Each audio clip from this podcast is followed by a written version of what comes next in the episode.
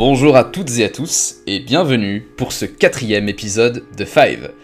Aujourd'hui, nous parlons une fois n'est pas coutume d'un film indonésien, un film d'arts martiaux et d'action sorti en 2012 et réalisé par Gareth Evans, un réalisateur d'origine galloise mais installé en Indonésie, ce qui a toute son importance. Je veux bien sûr parler de The Red 2. Alors The Red 2, c'est déjà pour commencer un film qui est déconseillé au moins de saison. Et pour le coup, on comprend vraiment pourquoi en, visionnant le film. Euh, c'est vraiment un film que je vais déconseiller aux âmes les plus sensibles. Euh, c'est un film d'arts martiaux ultra violent. La réalisation va pousser dans cette direction pour donner plus de réalisme et d'adrénaline. Et donc si c'est vraiment pas votre tasse de thé, passez votre chemin, je pense que vous pouvez vous arrêter là. Pour autant, si ça vous a pas refroidi, je vous recommande absolument ce film qui est probablement mon film d'arts martiaux préféré et potentiellement un des meilleurs films d'action que j'ai jamais vu. Euh, le premier était déjà très bon, mais alors celui-ci, avec beaucoup plus de budget car le premier opus avait déjà très bien marché, est tout simplement formidable de bout en bout. Je me souviens encore, pour tout vous dire, de mon état à la sortie du cinéma la première fois que je l'ai visionné. J'avais les mains qui tremblaient tellement j'avais d'adrénaline qui coulait dans mes veines. Ça vous donne une, idée un peu de la décharge que ça peut provoquer chez certaines personnes.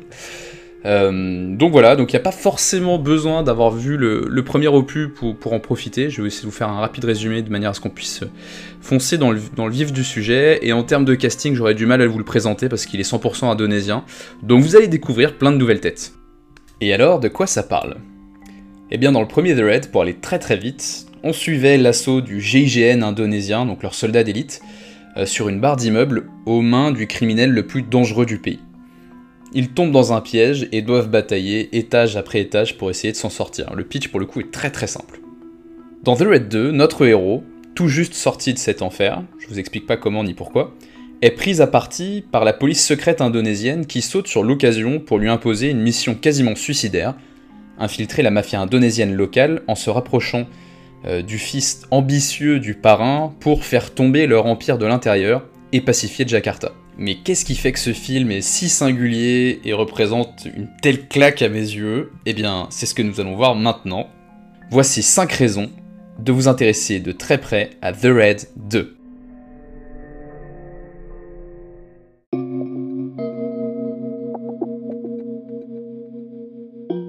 Alors pour commencer, la première raison euh, pour laquelle je vous recommande The Red 2, c'est sa manière unique de filmer et de mettre en scène des combats. Probablement comme vous ne l'avez jamais vu d'ailleurs. C'est de la violence qui est graphique, qui est chorégraphiée, et comme je vous le disais, le plus gros shot d'adrénaline que je pense avoir jamais pris dans la figure. Euh, on ressent un côté réel dans les coups qui sont échangés, et c'est probablement parce que, eh bien, en fait, ils se mettaient de vrais mandales.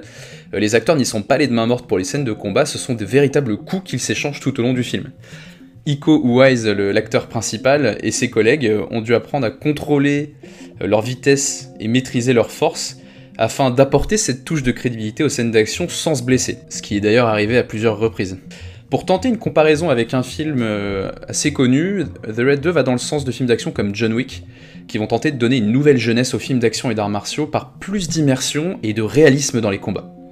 Donc on pourra soit regretter une telle apologie de la violence, ou alors se régaler, comme moi ça a été mon cas, euh, des chorégraphies et, et de l'adrénaline incroyable que cela génère. Donc une dernière fois, attention aux âmes sensibles, et pour les autres, vraiment profitez.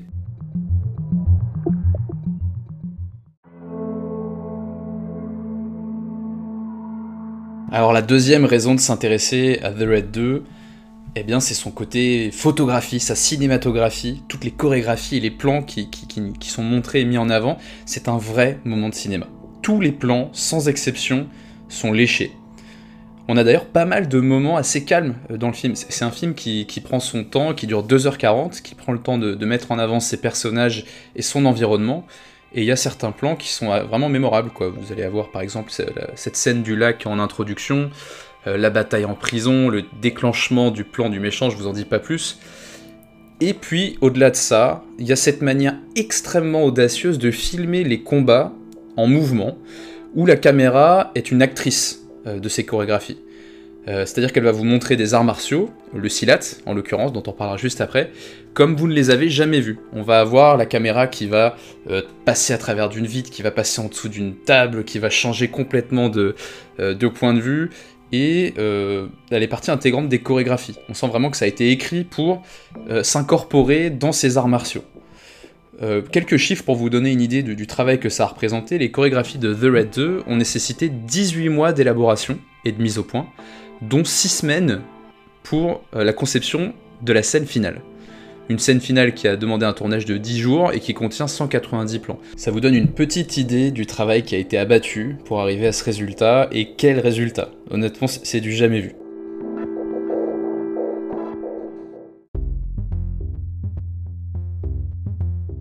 La troisième raison de s'intéresser à The Red 2, selon moi, c'est sa galerie de personnages, qui sont à la fois singuliers et fascinants.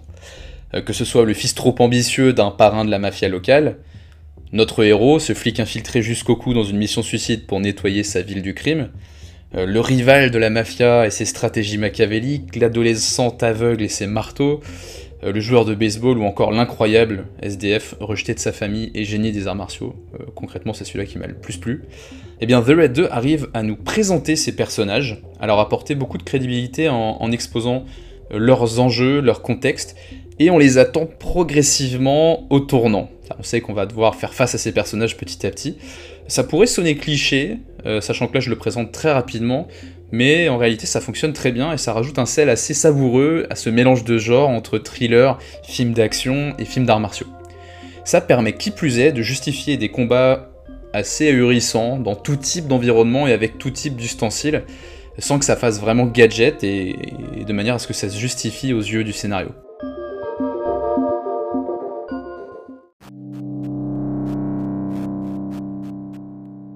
Quatrième raison de s'intéresser à ce film, eh bien c'est le fait qu'il se passe en Indonésie et qu'il parle également de l'Indonésie, et on n'en a pas l'habitude. Ça sonne différemment, ça joue différemment, on a un casting qui est 100% indonésien, euh, sauf la mafia japonaise, qui est logique. On va avoir des plans superbes, comme je vous le disais, pour présenter des environnements à Jakarta, en pleine nature autour. On y voit des costumes traditionnels de la musique traditionnelle, et c'est une véritable invitation au voyage. La découverte d'un univers qu'on ne connaît pas, et encore une fois, je vous recommande de le voir en version originale parce que pour le coup, vous allez voir, ça fait bizarre et ça fait voyager. D'ailleurs, les Américains se penchent sur un remake US de The Red vu le, succès des deux opus, et je me méfie à fond de ça car ça perdrait vraiment ce cachet-là. Et vous savez pourquoi ces films ont vu le jour? Eh bien, parce que le réalisateur, Gareth, est un mordu de films d'arts martiaux, et qu'il a constaté qu'on voyait très régulièrement des films d'arts martiaux sur la boxe le karaté et j'en passe, mais jamais, ou presque, sur l'art martial national en Indonésie, à savoir le Silat. Il a donc commencé par en faire un documentaire, puis s'est attaqué au projet de The Red 1 et 2. Selon le réalisateur, ce qui est captivant avec le Silat, c'est les mouvements beaux et gracieux qui vont précéder une attaque sale, agressive et crue. Un contraste très cinématographique, ce qui du coup lui a donné envie d'en faire des films, et c'est d'ailleurs une passion qu'il aura envie de continuer à explorer. Il y a en effet 200 styles de Silat en Indonésie, et selon lui, seuls deux ou trois ont été poussés dans ses films. Alors comment il a fait pour cela? Bah, Il s'est entouré de Iko Uwais, qui est l'acteur principal, mais aussi un spécialiste reconnu de cet art martial, ce qui a vraiment beaucoup aidé pour les chorégraphies. Ce qui va faire que, eh bien, si vous êtes déjà assez habitué aux arts martiaux ou aux films de Jackie Chan ou de Bruce Lee, bah, ça va vraiment changer pour le coup. le rendu est totalement différent, tout simplement parce que c'est un art martial différent. Et c'est donc un nouveau pan de la culture indonésienne qu'on peut découvrir grâce à ce film.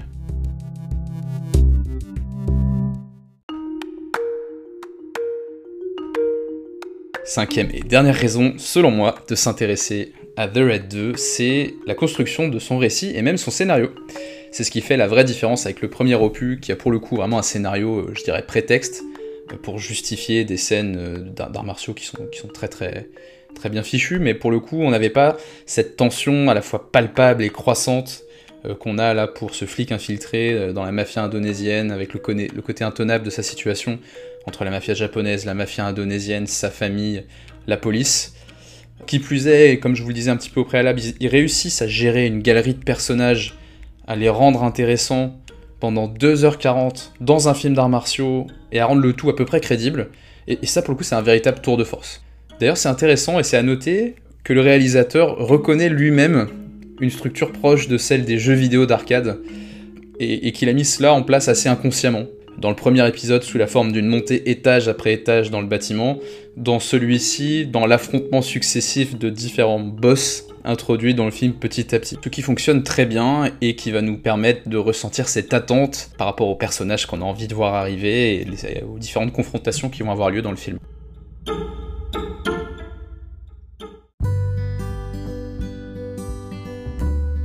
Et voilà, c'est tout simplement un excellent film pour qui n'est pas trop gêné par ce côté ultra violent. Et pour résumer, je vous recommande sans hésiter The Red 2 pour sa manière inédite et très puissante de filmer les arts martiaux, son réalisme, le côté vrai de ses combats, sa galerie de personnages inoubliables et singuliers, sa photographie et ses chorégraphies léchées, son incursion dans l'Indonésie et le Silat, et enfin une structure du récit intéressante et un scénario qui tient enfin la route pour un film d'arts martiaux. Ça vous fait donc 5 raisons de voir ce petit bijou.